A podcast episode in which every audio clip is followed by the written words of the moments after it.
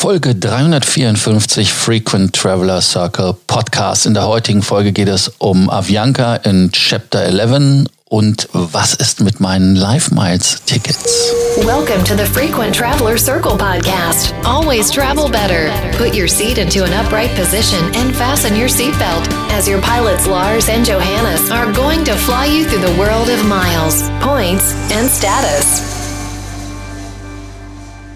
Avianca hat Chapter 11 beantragt. Das ist äh, für die, die es nicht wissen, äh, im Vergleich zu Chapter 7 aus dem amerikanischen Bankrottrecht oder Bankruptcy äh, Law heißt das nichts anderes, als dass man die Aussicht hat, die Firma weiterführen zu können, aber man muss halt restrukturieren, man muss sich mit seinen Schuldiger, nee, mit seinen Gläubigern, so heißt es, einigen, heißt also mit Leasinggebern, mit äh, Personal, mit Pensionsforderungen, also mit all solchen Sachen. Und ähm, da hat Avianca jetzt dieses gestellt und zwar interessanterweise in New York.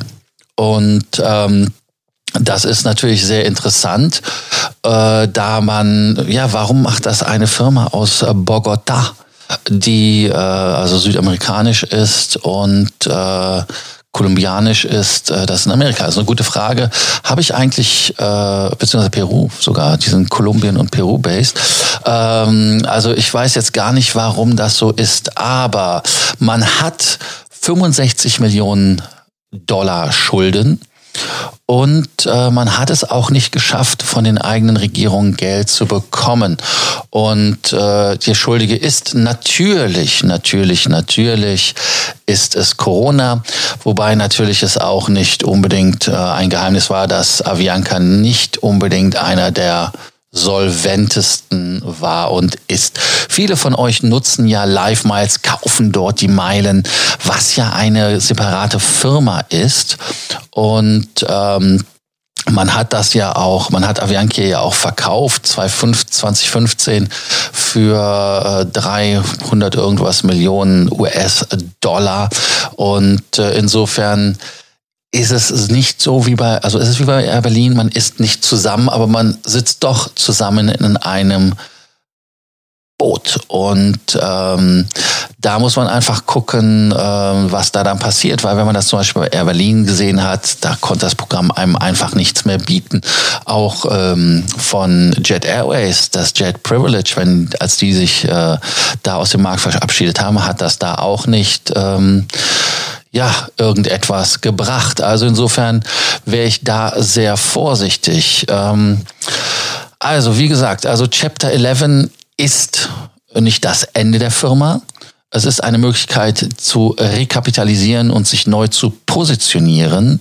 Und äh, da muss man halt einfach schauen. Aber ganz, ganz wichtig ist mit den Meilen, ihr wisst ja schon, ähm, ja, das sieht düster aus. Also da sollte man sich jetzt wirklich äh, auf die Hinterbeine setzen und, und hoffen, wenn das auf einem anderen Metall gebucht worden ist, dass dieses Ticket dann auch bezahlt wird oder halt respektive relativ schnell abgeflogen wird, was natürlich in den jetzigen Umständen ein Riesenproblem ist.